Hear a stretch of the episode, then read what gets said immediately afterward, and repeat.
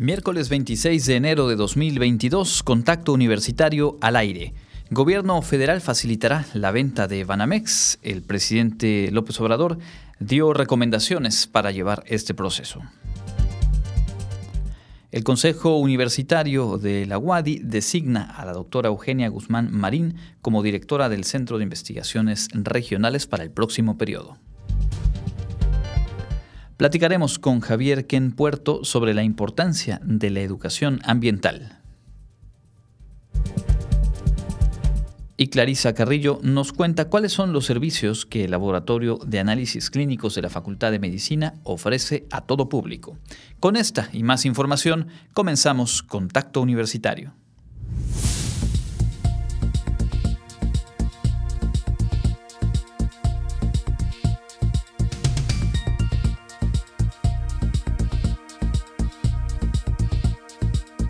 Contacto Universitario.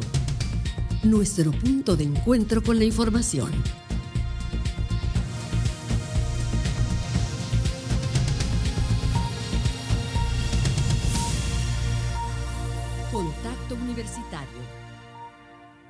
Muy buenas tardes, buenas tardes amigas y amigos de Radio Universidad. Qué gusto saludarles en esta tarde de mitad de semana con toda la información lista para compartirle los próximos minutos, como lo hacemos todos los días aquí en Contacto Universitario. Mi nombre es Andrés Tinoco y junto con el equipo de producción, con la asistencia técnica de Norma Méndez, le invito a quedarse con nosotros en la próxima hora. Por supuesto que es noticia y es motivo de atención, ojalá lo sea, motivo para redoblar esfuerzos de manera conjunta, de manera responsable en la prevención de contagios de COVID-19. Me refiero a los datos reportados la jornada de ayer aquí en el estado de Yucatán. Se rompe por primera ocasión en lo que va de toda la contingencia sanitaria eh, más de mil casos reportados, detectados en una sola jornada. Ayer fueron 1.037 los casos eh, positivos de COVID-19 detectados en la entidad. El número de hospitalizaciones también continúa al alza, son ya 178 pacientes en instituciones públicas y 7 fallecimientos a causa de esta enfermedad. Poniéndolo en perspectiva, hablamos el día de ayer en contagios de 1037. Una semana atrás, el 18 de enero, el reporte fue de 712 y una semana antes, es decir, hace 14 días atrás, eh, los casos nuevos detectados fueron 394. Se antoja decir solo 394.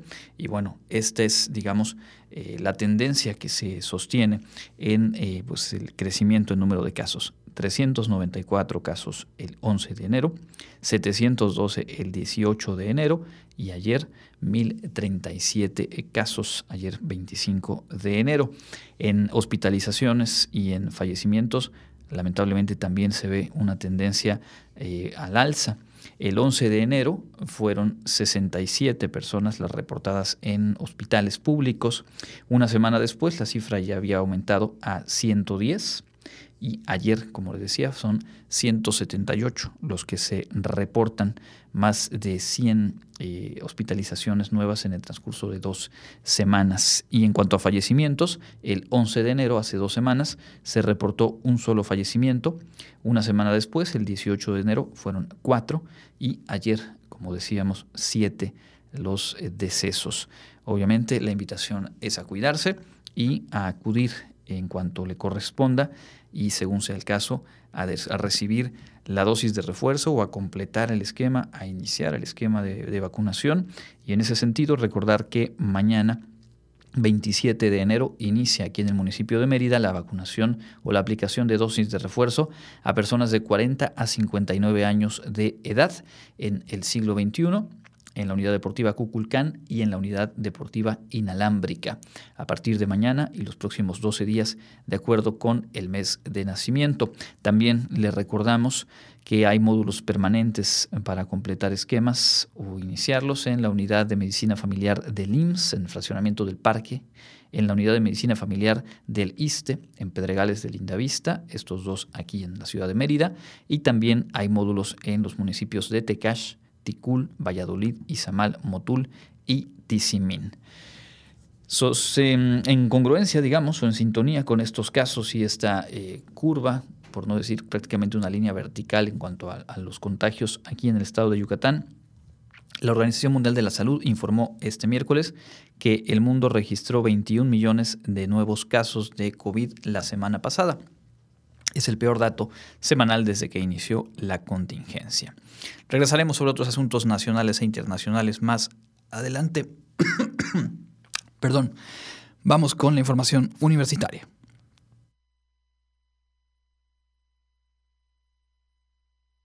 Al presentar al Consejo Universitario los resultados de diagnóstico financiero efectuado por un grupo técnico externo, se dio a conocer que la Universidad Autónoma de Yucatán ha implementado una serie de medidas para garantizar su sostenibilidad.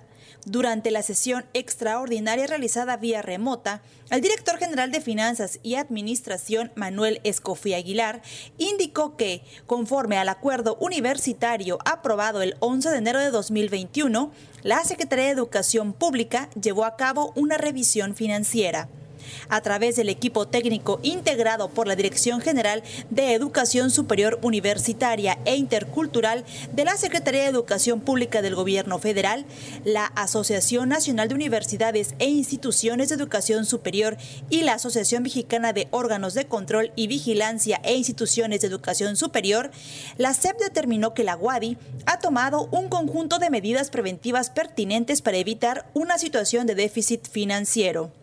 En otro punto del orden del día, se designó a Eugenia del Socorro Guzmán Marín como nueva directora del Centro de Investigaciones Regionales Dr. Ide Noguchi en el periodo comprendido del 26 de febrero de 2022 al 25 de febrero de 2026.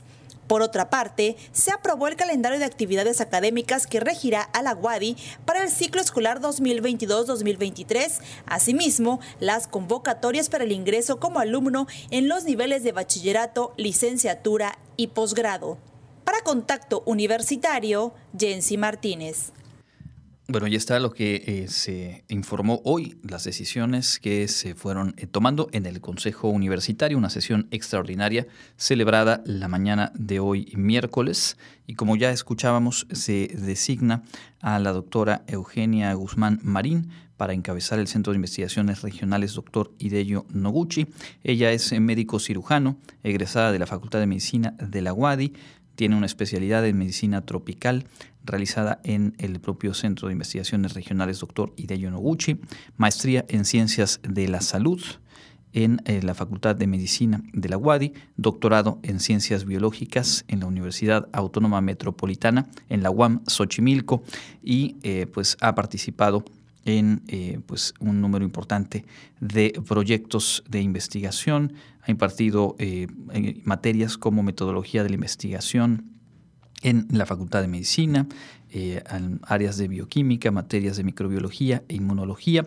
Y pues bueno, ha recibido, entre algunos otros reconocimientos, la distinción de investigadora nacional nivel 1 durante el periodo 2010-2012 y de enero 2013 a 2016 y em, también reconocimiento especial por mejor promedio en el doctorado en ciencias biológicas de la UAM Xochimilco, esto en el año 2005. Les deseamos éxito, por supuesto, en esta gestión.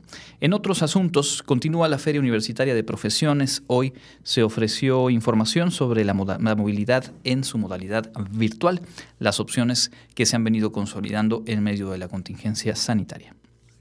A través de la conferencia Movilidad Estudiantil Virtual realizada en el marco de la Feria de Profesiones 2022 que organiza la Universidad Autónoma de Yucatán, los jóvenes asistentes pudieron conocer más información sobre las nuevas estrategias implementadas para efectuar la movilidad estudiantil en diferentes planteles educativos.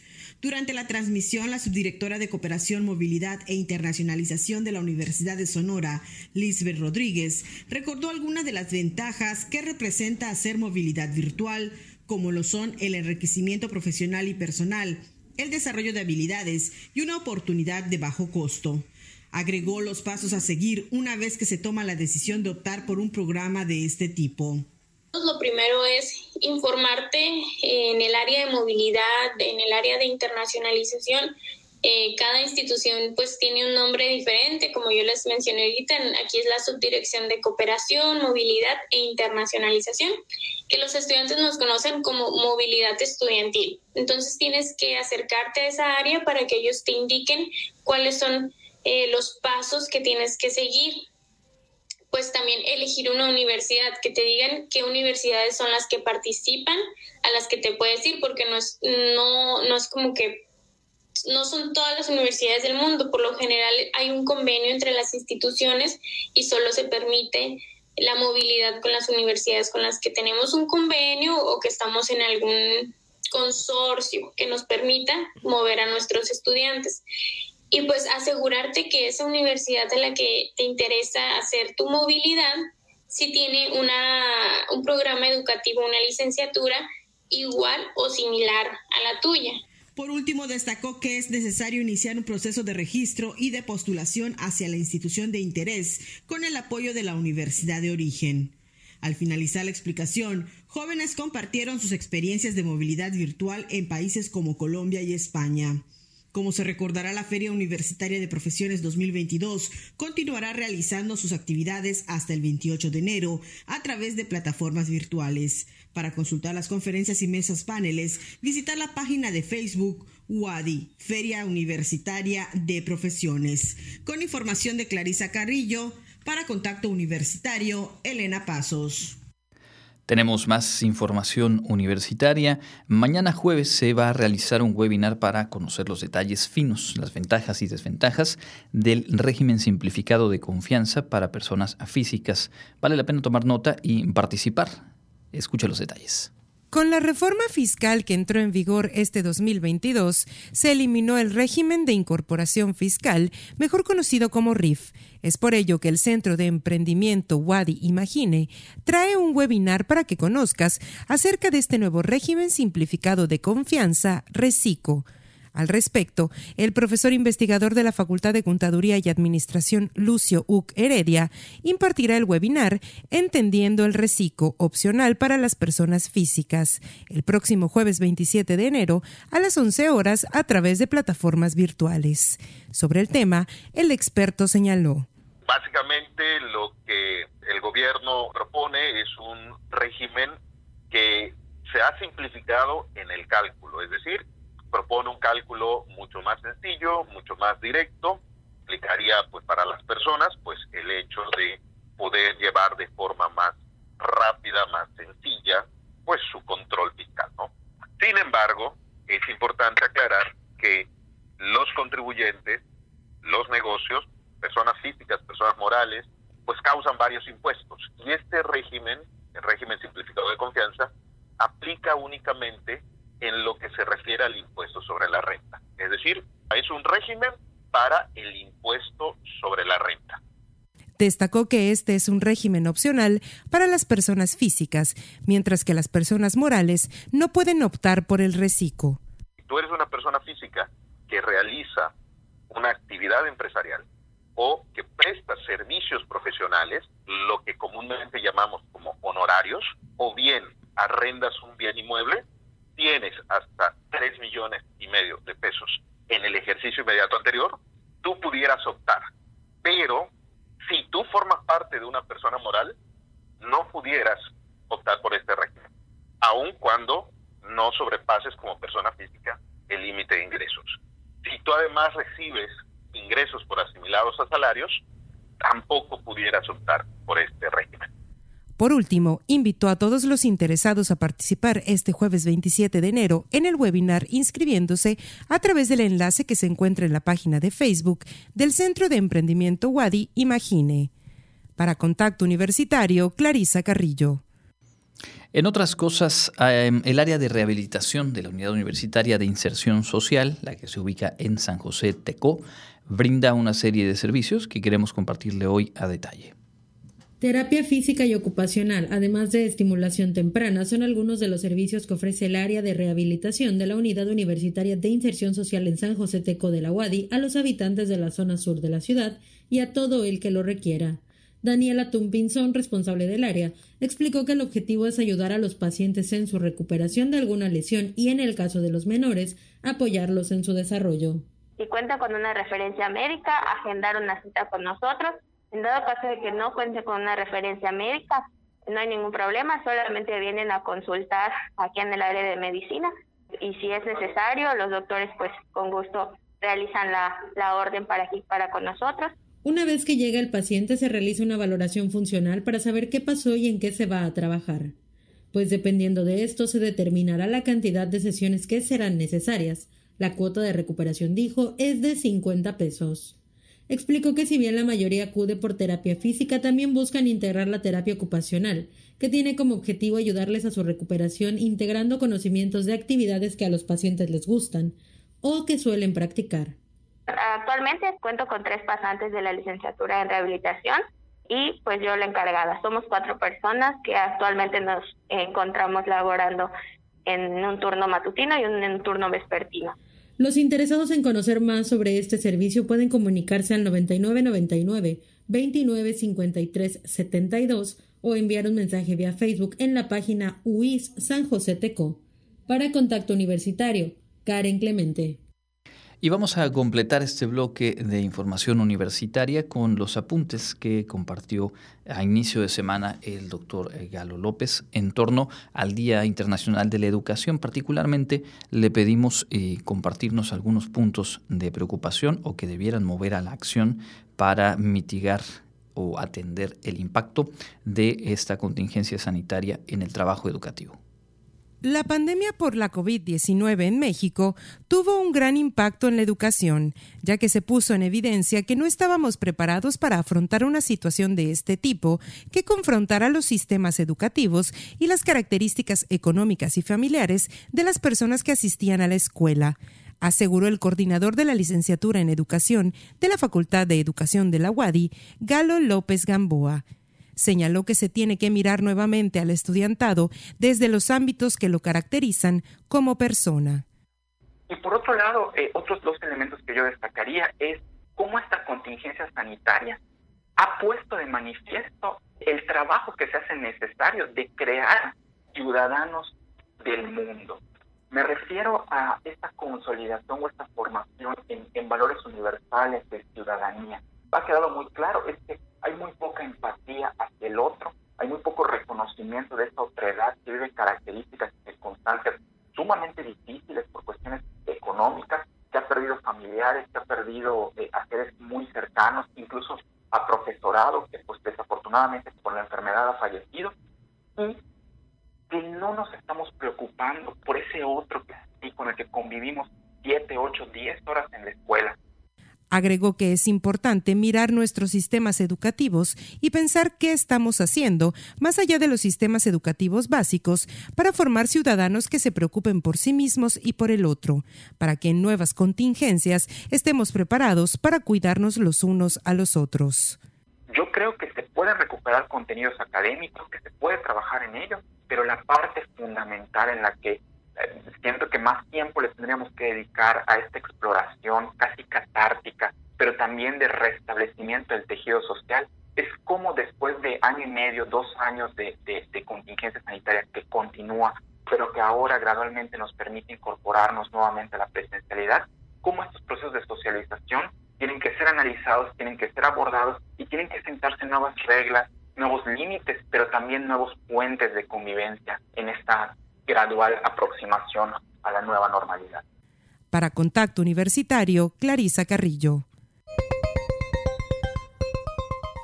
Y en el ámbito local, la Diputación Permanente del Congreso ayer acordó convocar a los diputados locales para la Junta Preparatoria a realizarse el próximo viernes a las 13 horas, con el fin de elegir a los que integrarán la mesa directiva que presidirá el segundo periodo ordinario de sesiones plenarias del Congreso, como lo marca la Constitución local. También se convocó al primer periodo extraordinario de sesiones de esta legislatura para someter a discusión y votación el proyecto de convocatoria emitida el día anterior por la Comisión Especial de Postulación, con la cual se elegirá a quien el 8 de marzo recibirá el reconocimiento anual, Consuelo Zavala Castillo, en el marco del Día Internacional de la Mujer. Dicho periodo extraordinario fue convocado para pasado mañana viernes a partir de las 12.30 horas, antes de la Junta Preparatoria de Diputados Locales, convocada para ese mismo día. De los asuntos en cartera que se ventilaron ayer en la Diputación Permanente, también se dio entrada y turno a la Junta de Gobierno del Congreso el tercer informe del gobernador Mauricio Vila Dosal, entregado el domingo 16, para proceder a los acuerdos necesarios que establecerán cómo desarrollar la glosa de esta información. Asimismo, se dio lectura a diversos oficios entre los cuales figura la entrega del informe de gobierno. De igual forma, se dio trámite a otros asuntos que fueron enviados al Congreso, entre los que se incluye una lista de ayuntamientos que enviaron sus respectivos presupuestos de egresos y oficios de otras dependencias estatales. Un gran número de maestros y personal de escuelas públicas y privadas acudió este martes al Centro de Convenciones Siglo XXI, donde se llevó a cabo la jornada extraordinaria de vacunación para recibir la tercera dosis de la vacuna contra el COVID-19. La jornada se abrió para poder aplicar el biológico al personal educativo que por alguna razón no pudo acudir del 12 al 15 de este mes a recibir la vacuna. En el reporte de los casos COVID en Yucatán hasta el día de ayer 25 de enero de 2022, las autoridades informaron que se registraron 1.037 nuevos casos, además de siete lamentables fallecimientos. El Consulado de Estados Unidos en Mérida lanzó una alerta a sus ciudadanos que pretendan viajar a Quintana Roo a que tengan precaución debido a los recientes casos de violencia registrados en esa entidad. En un mensaje en sus redes sociales advirtió de la actividad delictiva en Cancún, Playa del Carmen y Tulum. En un comunicado adjunto, la embajada hace recomendaciones a sus ciudadanos que viajen a Quintana Roo. Escucha las noticias locales para recibir actualizaciones, siga las instrucciones de las autoridades y en caso de emergencias llame al 911. Evite las multitudes, esté atento a su entorno, revise sus planes de seguridad personal y comuníquese al consulado o a la embajada de Estados Unidos en caso de que necesite ayuda. Para Contacto Universitario, Karen Clemente. Sigue en contacto.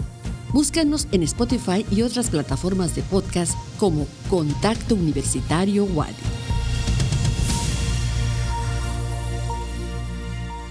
Son las 14 horas con 24 minutos. revisamos parte de la información nacional. El presidente López Obrador dijo hoy que el gobierno federal facilitará los trámites para que se lleve a cabo la venta de Banamex con el objetivo de evitar que se bloquee o demore y que incluso podría solicitar la intervención del Poder Judicial en caso de ser necesario. Hay que recordar que si bien es una venta que se pueda realizar entre particulares, una de las fases requiere la autorización por parte del gobierno de la República.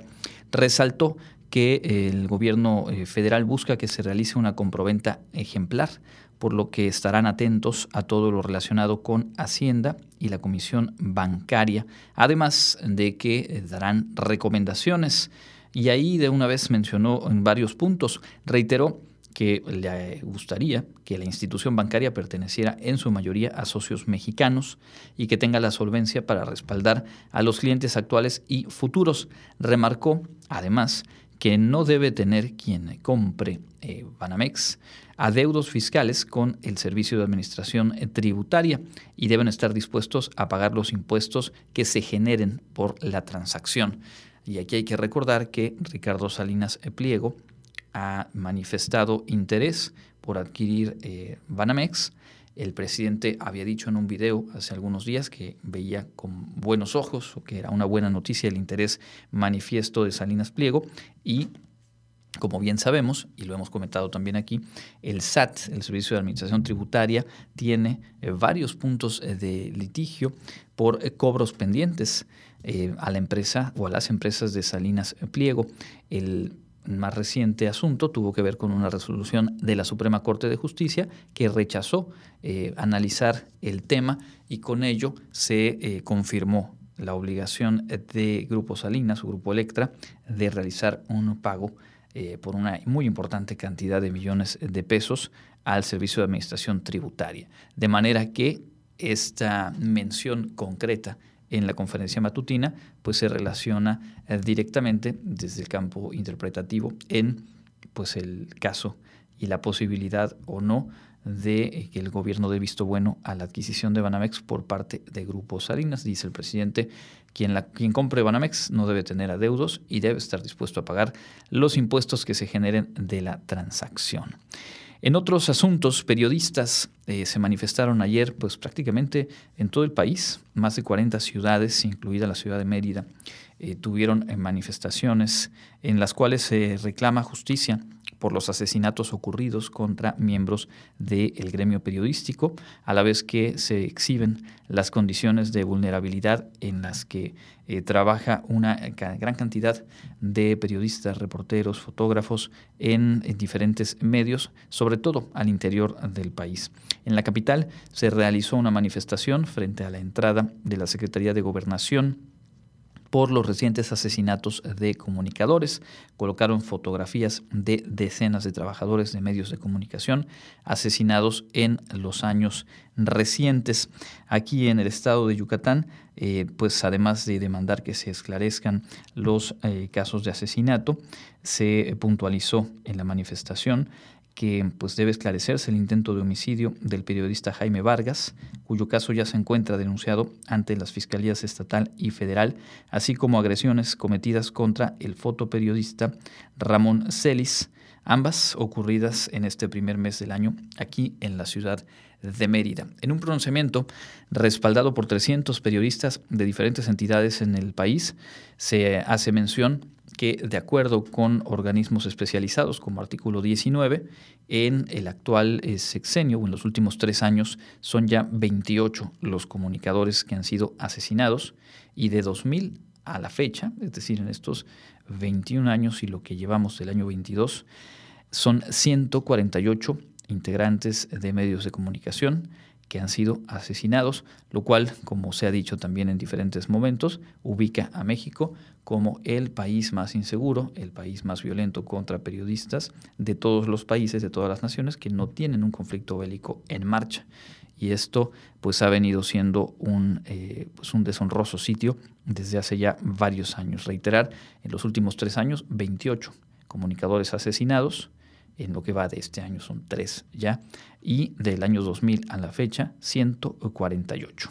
El presidente hoy en la, en la conferencia matutina se refirió a este tema, dijo que ya se inició una investigación por el asesinato de la periodista Lourdes Maldonado, ocurrido en Tijuana el domingo pasado, y llamó a no hacer politiquería de un asunto tan serio esto lo dijo luego que se le preguntara si seguía contemplando a Jaime Bonilla, ex gobernador de Baja California, y contra quien la periodista eh, Maldonado tenía un litigio laboral de años atrás y que recientemente había recibido un laudo favorable a la periodista y viene a, ocurrir el asesinato.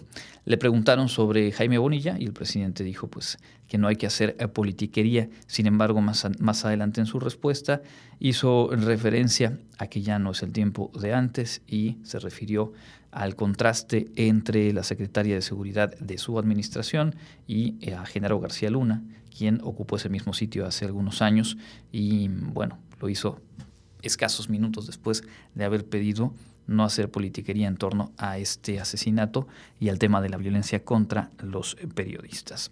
Dejamos hasta aquí la información nacional. Es momento de hacer una pausa y eh, vamos a regresar con la información internacional. Tendremos eh, también nuestra sección de cada miércoles, los servicios, en este caso los que ofrece el Laboratorio de Análisis Clínicos de la Facultad de Medicina y una entrevista en torno al Día de la Educación Ambiental. Antes de la pausa y antes de escuchar la información del clima, el saludo pues más que necesario en casa. Está Emilia, está Andrés, está Mari Carmen escuchándonos, así que pues mandamos un saludo. No se despeguen de la pausa ni ustedes ni ellos. Regresamos con más. Con información del Comité Institucional para la Atención de los Fenómenos Meteorológicos Extremos de la UADI, para hoy miércoles 26 de enero, el clima es caluroso con cielo mayormente despejado a medio nublado. La máxima temperatura se espera que llegue a los 32 grados Celsius y la temperatura mínima estará entre los 17 y 24 grados en el amanecer de mañana jueves. En la ciudad de Mérida, centro y oeste, la temperatura máxima podría alcanzar los 30 grados y la mínima de 18. En la costa y norte se esperan temperaturas máximas de 27 grados y mínimas de 20, con cielo medio nublado y lluvias. En el sur y sureste del estado la temperatura más alta será de 32 grados y las mínimas de 17. El cielo estará medio nublado. En el este y noreste de Yucatán tendrán como máximo 32 grados y una temperatura mínima de 17. Para contacto universitario, Elena Pasos.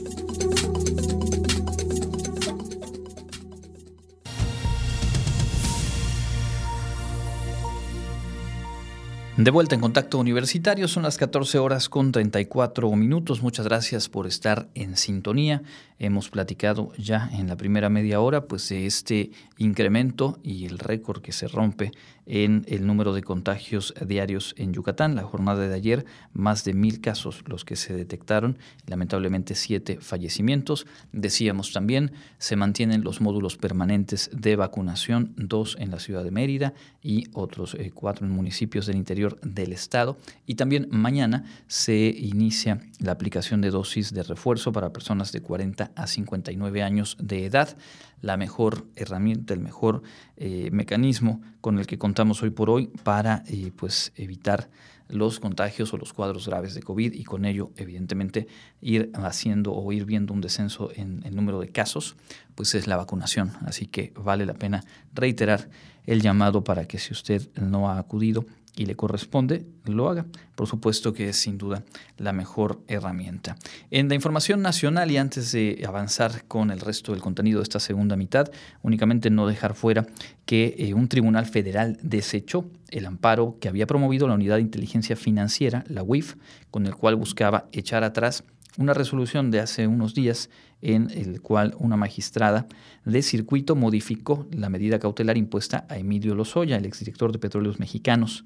Con esa resolución emitida por la magistrada, se establece que el proceso que se le sigue por la eh, compraventa de la planta agronitrogenados pueda llevarlo en libertad y con ello únicamente faltaría una resolución similar en el caso de Odebrecht para que volviera a estar en libertad con algún brazalete o alguna medida por el estilo, pero ya no en el reclusorio norte, donde ha permanecido ya durante varias semanas.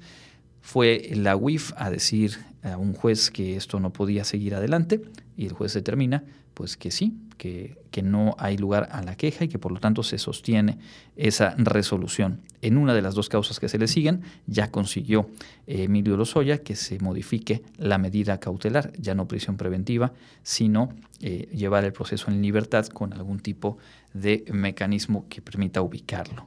Y esto se relaciona con lo que ayer se informó en el índice de percepción de la corrupción realizado por Transparencia Internacional, en el cual México obtiene en la revisión más reciente una calificación de 31 puntos con base 100.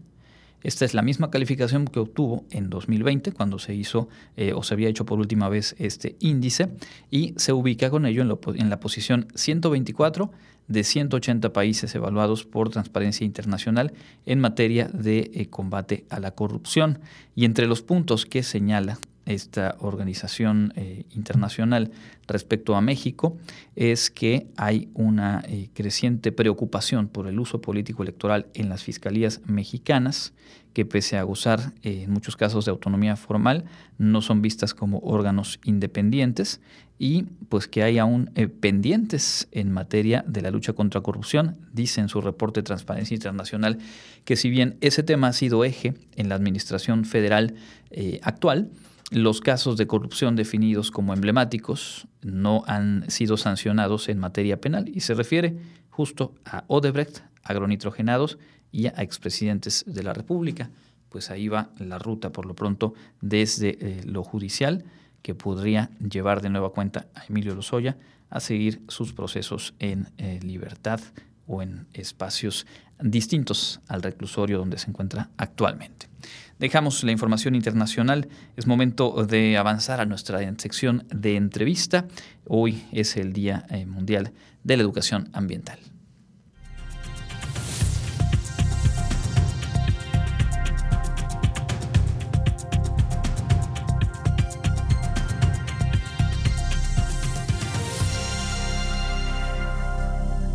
Continuamos en contacto universitario. Nos da mucho gusto enlazarnos con el maestro Javier Ken Puerto. Él es responsable del programa institucional de voluntariado universitario en la conmemoración del Día Mundial de la educación ambiental, pues queremos compartir su experiencia y también poner en el mapa de estudiantes que quizá no conocen a detalle el trabajo que realiza el voluntariado universitario y que tiene entre sus líneas de acción justo este trabajo de educación ambiental. Javier, muchas gracias por tomarnos la llamada. Bienvenido a Contacto Universitario. Hola, muchas gracias a todos por la, por la invitación y a todos los que nos están escuchando. eh, esperemos que la información que vamos a brindar sea de, su agrado y de su interés, ¿no? Sobre todo hablando de, tema de medio ambiente, pues es un tema muy importante en la actualidad, ¿no? Es del día a día, básicamente.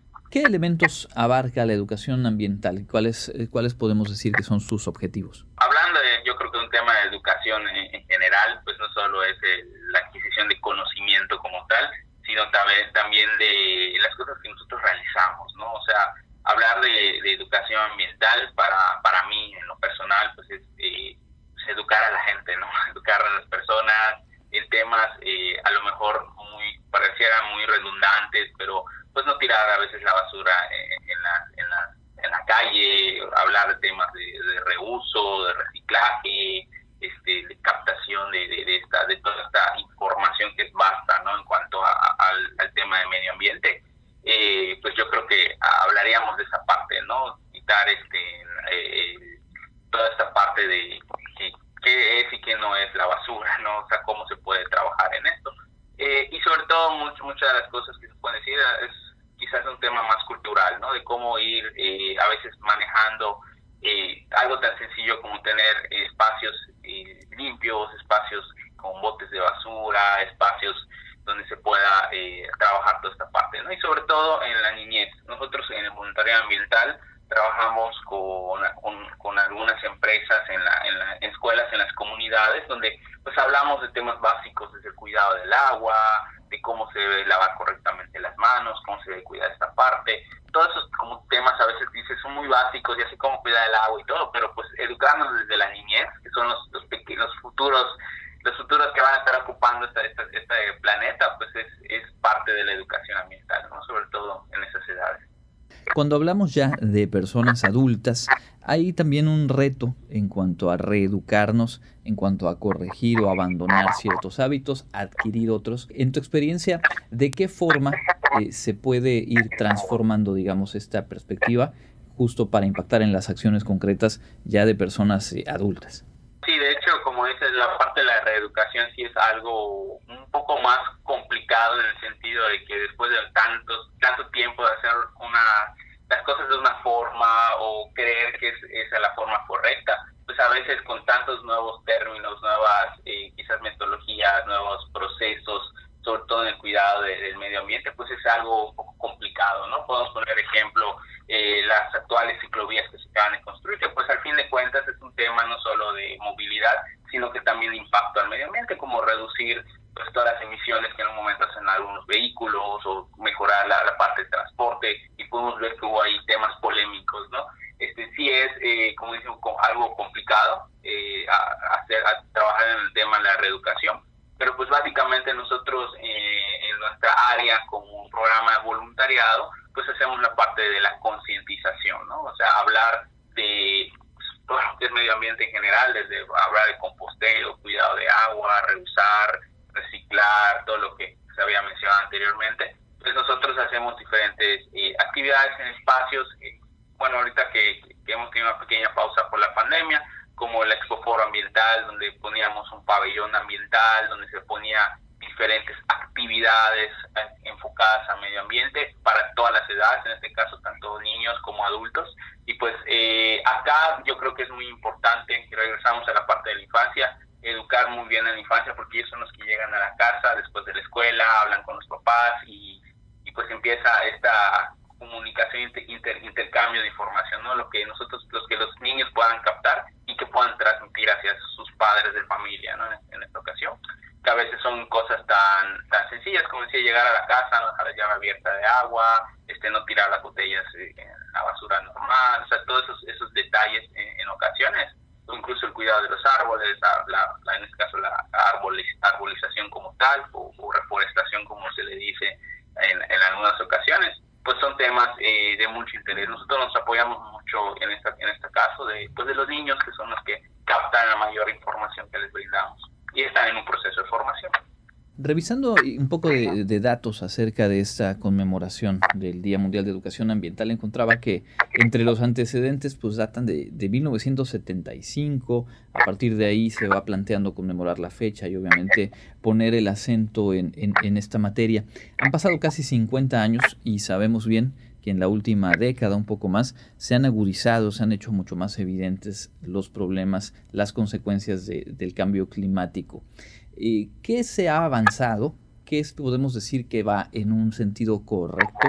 ¿Y qué haría falta también para poder eh, hacer mucho más amplio el alcance de esta idea, de esta perspectiva de educarse, reeducarse, pues con el sentido de urgencia que, que ya conlleva hoy por hoy por lo que ocurre en, el planeta. Ha pasado mucho tiempo, realmente, pues al menos yo de manera personal, pues no he visto como que al menos en la conciencia de, las personas haya mucha eh, mucho avance quizás, aunque se han implementado programas, se han implementado actividades, acciones, tanto de nosotros como, como WADI, como Universidad Autónoma de Yucatán, su parte de responsabilidad social, eh, desde los gobiernos, quizás no, no ha habido una estrategia correcta más que solo crear programas, ¿no? Este, sí creo, sí creo que hay todavía mucho que trabajar, como bien decías, en la parte sobre todo de la, de la reeducación, es muy, muy complicado cambiar la idea de una persona en algún momento, pero pues con actividades y acciones que se vienen realizando, pues se va complementando todo esto y ideas que se generan como, como el día pues, del medio ambiente como tal, que pues ayudan a, pues, a, visualizar ese tipo de, acciones y actividades, ¿no? Eh, sí, como te decía, en lo, personal creo que todavía falta mucho camino por recorrer, hay muchos compromisos que, que tiene que, que, retomar la, la, gente, la población para poder trabajar, eh, pues realmente pues, mejorar el tema del medio ambiente, ¿no? y pues como decía a nivel incluso mundial pues hay diferentes programas que se trabajan a través de la ONU de las OTS que son los Objetivos de Desarrollo Sostenible que trabajan también el tema de, medio ambiente pero pues es mucha demasiada información la que hay y tenemos que ayudar a, focalizarla para tener programas concretos en mi manera de, pensar programas concretos en diferentes eh, pues medios donde se trabaja esto no porque sabemos que hay diferentes eh, diferentes áreas en la, en, la, ciudad que trabajan diferentes eh, programas, ¿no? áreas donde a lo mejor hay más parques urbanizados, áreas donde hay más áreas verdes, entonces trabajar con estas con esos espacios para poder focalizar acciones directas. Justo en esta idea de hacer más concreta, digamos, acotar un poco eh, la temática, ¿nos podrías dar dos, tres ideas, propuestas concretas de cómo podemos empezar a generar estos hábitos eh, mucho más amigables, mucho más responsables con el medio ambiente? Claro, por ejemplo, hablar de reuso, pues eh, algo quizás muy básico, bueno, lo considero básico al estar involucrado en el, área, por ejemplo, sabemos que las llantas de los automóviles, que son pues, un material que tarda casi, casi no se degrada, ¿no? A veces las queman y dañan el medio ambiente.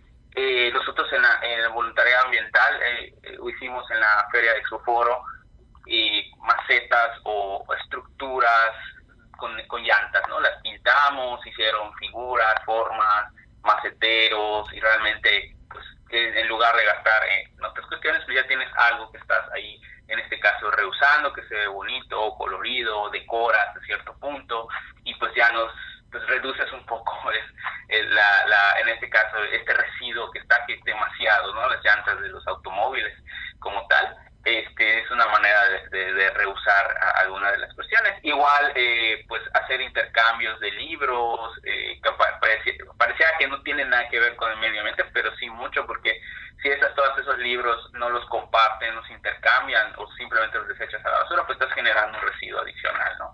Este, y así se puede ir dando varios ejemplos de, reutilizar, reusar algunas de las cuestiones, que no es lo mismo que reciclar, ya que reciclado es un proceso a través de pues, cierta cuestión específica que cambia la forma de algo, ¿no? Que, que cambia, por ejemplo, un PET, un plástico, una botella de plástico, lo convierte en unos tenis de, cierto material, ¿no? Las suelas de cierto material, es un proceso de reciclado. Y pues realmente a veces usamos erróneamente estos dos conceptos, como decía, reuso o reutilizar, es pues poder tomar algo y poder cambiarlo, este, pues, ocuparlo en, en, otra cosa, ¿no? en algunas ciudades se maneja por ejemplo el PET rellenado con, con algunos otros componentes y se hacen como bloques para construir casas, ¿no? Entonces hay muchas formas que a lo mejor todavía no están desarrolladas en cuanto a investigación, o solo se conocen, se conocen en conceptos básicos, pero sí se puede este, pues trabajar mucho en eso, ¿no? Si se empieza a profundizar, a focalizar un poco más antes de despedirnos, me gustaría eh, pues que nos mencionaras cómo conocer más del trabajo que venía realizando el programa institucional de voluntariado en nuestra universidad, para que sobre todo aquellas aquellos estudiantes que nos escuchan y que tienen este interés puedan ir eh, ahora sí que poniendo en el mapa el trabajo de ustedes, puesto que en la medida que las condiciones sanitarias lo permitan, me decías, pues tienen previsto ir retomando actividades. Pues ahorita por el tema de la pandemia y para no poner en riesgo a, pues, a nuestros voluntarios, pues tenemos levemente suspendidas las actividades.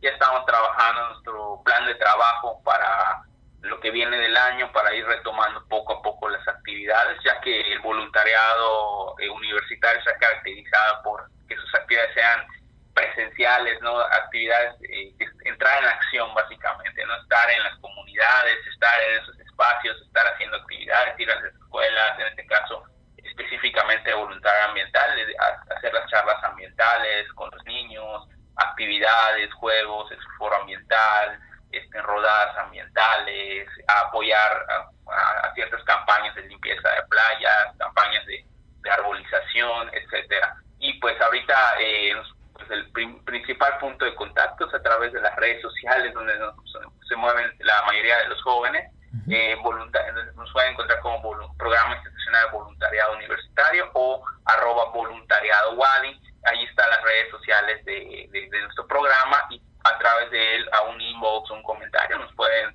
estén hacer eh, llegar eh, pues su interés en participar, porque ya próximamente estaremos trabajando en convocar nuevos voluntarios que estén, estén interesados en realizar las actividades, ¿no? Y, principalmente porque el programa de voluntariado se ha caracterizado en, otro aspecto que no, no impone actividades como tal, sino que ayuda a desarrollar, a coachar las ideas de las personas o de los estudiantes que están en, el, en eh, allá, y se crea un equipo multidisciplinario de diferentes licenciaturas donde puede converger un biólogo, un arquitecto, un ingeniero, este, un médico y puede trabajar un mejor desarrollo de proyectos es lo que ha caracterizado mucho el programa. Y pues las puertas abiertas para los que deseen aportar ideas y que nosotros podamos ayudar a desarrollarlos como universidad. Te agradecemos mucho este tiempo y pues eh, nos mantenemos en comunicación.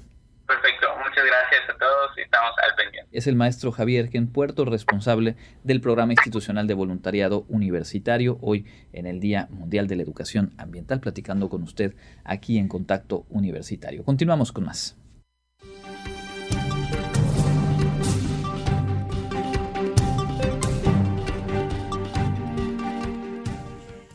Internacional en Oceanía, la erupción volcánica en Tonga que provocó un tsunami fue cientos de veces más poderosa que la bomba atómica que Estados Unidos lanzó sobre Hiroshima durante la Segunda Guerra Mundial, afirmó la NASA.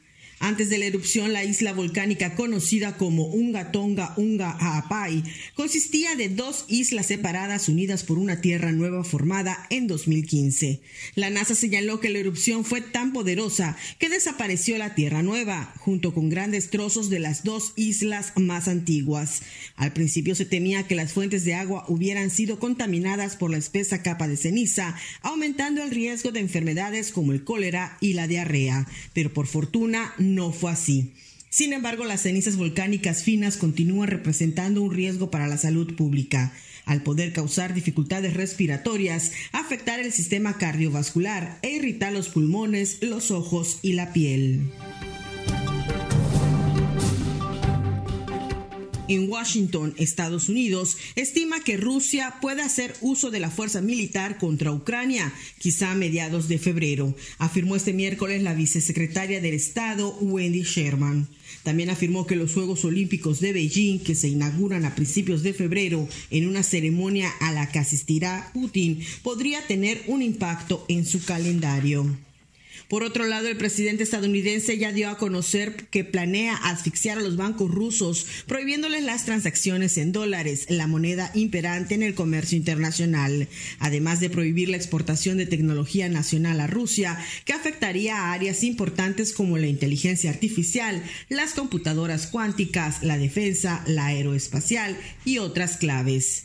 Para Contacto Universitario, Elena Pasos.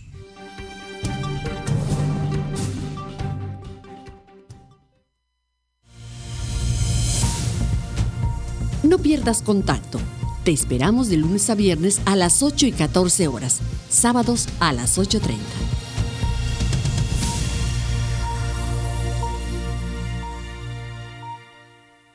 Continuamos en contacto universitario. Como cada miércoles tenemos este espacio para compartirles información útil sobre diferentes espacios universitarios donde se brinda atención a todo público. Y esta semana Clarisa Carrillo nos trae todos los detalles de un espacio muy importante en la Facultad de Medicina. Bienvenida Clarisa, cuéntanos. Muchísimas gracias Andrés. Muy buenas tardes a ti y a todo tu auditorio. Así es, la Facultad de Medicina cuenta con estos laboratorios laboratorios sumamente importantes. Es el laboratorio de análisis clínicos que se encuentra dentro de las instalaciones de la propia Facultad de Medicina, los cuales pues están a disposición de la comunidad universitaria y obviamente el público en general a precios muy, muy módicos comparados con otros laboratorios que se encuentran en la ciudad de Mérida. Eh, pues te comento, por ejemplo, que tenemos eh, en los laboratorios análisis, eh, digamos, de, por ejemplo, hematología, hay pruebas de coagulación, de química clínica, pruebas para diabetes, pruebas hormonales, serología e inmunología, hay marcadores eh, tumorales, pruebas de alergias y otros estudios como antidopings, prenupciales, VIH de tipo sanguíneo. Hay una, una gran, gran gama de de, laboratorios que los, eh, los derechohabientes, tanto los derechohabientes como el público en general, pueden acudir, pueden llamar o pueden consultar en la página de, de, la, de la Facultad de Medicina, que es medicina.wadi.mx, para ver cuál pueden, pueden eh, pues, cuál es el, el que les sirve o cuál de acuerdo a su, a su, a su consulta o a su expediente médico pueden pues acceder a ellos sin pagar mucho dinero, ¿no? Exacto, como hemos dicho en, en, la mayoría de los espacios universitarios, se trabaja obviamente con este espíritu de retribución social, en donde los servicios que se brindan pues son más que competitivos, porque al final de cuentas la universidad cuenta con los equipos, con las instalaciones, con el capital humano y pone esto al servicio de la sociedad, en este caso pues una gama muy amplia de estudios de laboratorio con pues obviamente toda la certeza y la confianza de una institución como la Facultad de Medicina de nuestra universidad. Ya han retomado entonces actividades y eh, pues es acudir de manera presencial evidentemente. Así es, eh, las, eh, las actividades se retomaron desde el año pasado, que es el 2021, en noviembre se, de, se, se retomaron estas actividades ya, ya de lleno al 100% pues, porque pues, como comentas, ¿no? Estas, estas actividades sí tienen que ser sumamente presenciales, ya que son, pues, ya sea pruebas, tomas de, de, muestras, de, de, sangre, de llevar tus reactivos, eh, lo que sea de acuerdo al, al servicio que uno desee, ¿no? Entonces, para acudir puede ser con o sin cita, o sin previa cita. Eh, es decir, los, hasta por el momento los servicios no están saturados están bastante bien controlados, hay una capacidad excelente en la Facultad de Medicina para, para todos estos servicios. Entonces pueden acudir con, nos comentaba la, química, la doctora eh, María Angélica González nos comentaba cuando fuimos a visitarla, que pueden llevar ustedes su, su, receta médica, por ejemplo, de algún, eh, alguna prueba que les haya mandado su médico, y ellos se las interpretan. Si ustedes no entienden muy bien qué tipo de, de servicio, qué tipo de, de, pues, de muestra necesitan necesitan, ¿no? Entonces ellos con todo el gusto lo checan y les sugieren cuál es o cuál es eh, la interpretación de la receta médica, por decirlo de esta manera, ¿no? Y entonces hay las dos opciones, tanto acudir directamente como agendar alguna cita. ¿Cómo Así agendamos una cita? Así es. Bueno, les comento que para, para agendar una cita es eh, al 9995 93 20 92, que ya sea pueden llamar o enviar un WhatsApp a este mismo número, que es, repito, 99 95 93 20 92. Puede enviar un WhatsApp o hacer una llamada telefónica. O también puede enviar un correo eh, a medicina.lac arroba correo punto punto mx, repito, medicina.lac arroba correo punto punto mx. Esto es de lunes a viernes desde las 7.30 de la mañana a las 11 horas, que es la toma de las muestras. Entonces estamos hablando, para que recapitulemos, en la Facultad de Medicina, en el propio edificio de la facultad, se encuentra el Laboratorio de Análisis Clínicos, brinda atención tanto a la comunidad Wadi como a público en general y ya están desde el mes de noviembre pues han retomado actividad, pueden acudir en persona o eh, bueno directamente o pueden hacer una cita a través de este teléfono celular que nos proporcionabas el 9995 9320 92 ahora hay una eh, de, las estrategias de los protocolos justo para evitar y prevenir contagios de COVID-19 que aplican los espacios universitarios y particularmente la Facultad de Medicina hay un formulario que debe llenar cualquier persona que vaya a ingresar al espacio. Así es cualquiera desde académico hasta visitante hasta estudiante de la Facultad de Medicina eh, este, año estamos llenando todos eh, un, formulario que se encuentra en la página de medicina que es www.medicina.wadi.mx y es muy importante llevarlo porque si no pues no se les va a, dar el acceso a las instalaciones de la Facultad de Medicina. En la página de, de medicina.wadi.mx en la parte derecha de ustedes la van a ver en la columna eh, se encuentra la parte autovaloración COVID.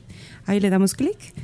Y ahí encontramos, es un cuestionario que pues tiene las preguntas eh, básicas de, para pues para ver si tienen algún síntoma, si estuvo algo cerca de algún de alguna persona con COVID-19, entonces es muy muy importante tener este este cuestionario eh, pues llenado porque si te lo piden al principio a la entrada de la de la facultad si no no nos dejan pasar. Entonces es sumamente importante. Cuando terminen de contestarlo les envían un correo electrónico con unos números son cuatro números y ya ustedes en la facultad ya dan estos números y les dan el acceso sin problemas. Es el pase de, acceso. Así es. Fundamental porque finalmente estamos hablando eh, pues de cuidar cuidarnos entre todas entre todos para evitar los contagios de eh, COVID-19 también me parece que justo en este laboratorio hablábamos hace unos días de que ya se están realizando eh, pruebas rápidas para detección de COVID-19, ¿verdad? Así es, es, justamente un servicio nuevo que se están haciendo pruebas rápidas de antígeno COVID-19 a tan solo 380 pesos y también pueden acudir con o sin previa cita a realizarse esta prueba,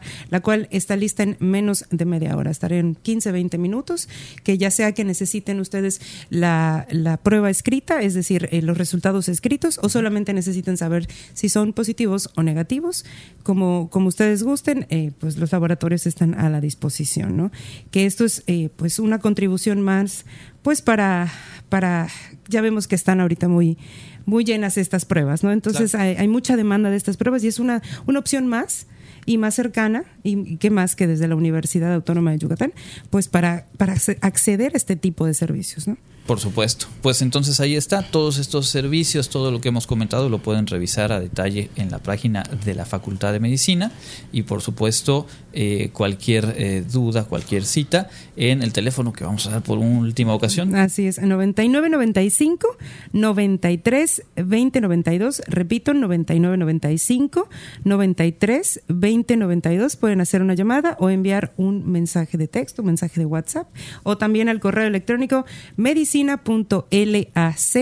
arroba correo.wadi.mx. Muy bien. ¿Algo más que quisieras agregar? Recordar, pues obviamente, la ubicación de la Facultad de Medicina para aquellos que no ubiquen muy bien dónde se encuentra. Se encuentra en la avenida Itzáez, número 498, por 59 y 59A de la colonia Centro. Perfecto. Ahí dentro están eh, las instalaciones. el acceso principal.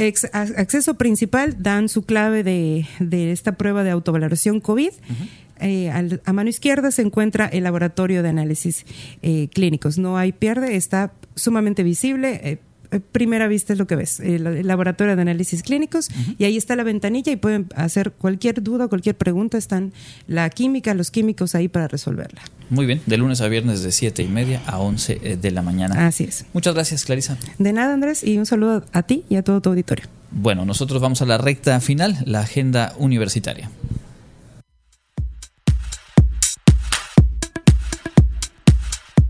¿Qué tal amigos? Estamos listos para presentarles la agenda universitaria. Comenzamos.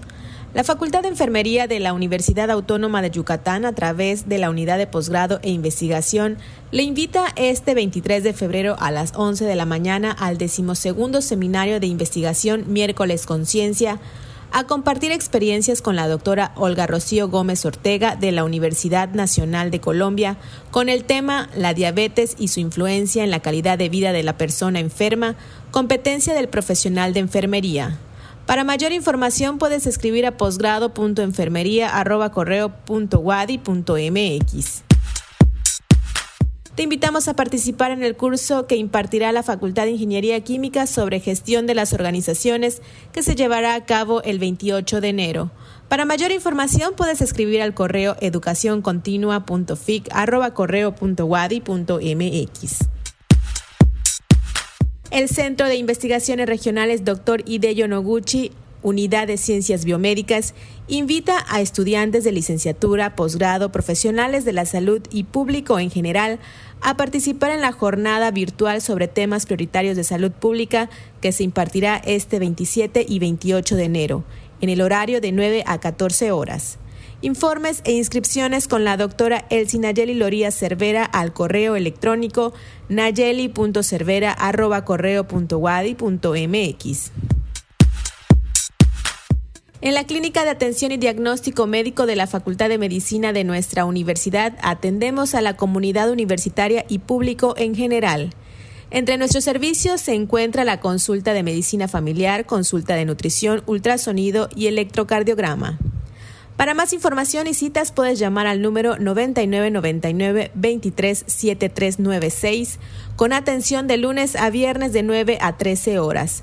Nuestros consultorios se encuentran en la avenida Itzáez entre 59 y 59A, frente a la Facultad de Medicina de la UADI.